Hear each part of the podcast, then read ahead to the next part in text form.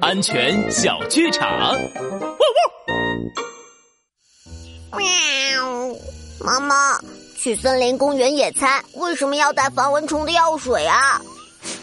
嗯，这个药水闻起来怪怪的，我不想涂。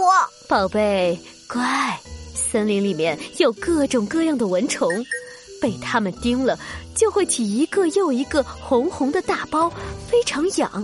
所以，我们不光要带防蚊子药水，还要尽量穿长袖的衣服哦。猫妈妈说的对，帅狗警长安全开讲。野外蚊虫很多，不管是去森林玩、去爬山，还是去郊游，都要做好蚊虫防护。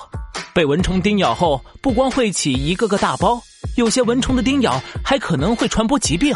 小朋友们要注意，尽量穿长袖的衣服，带好防蚊虫药水。这样才能快乐玩耍哦。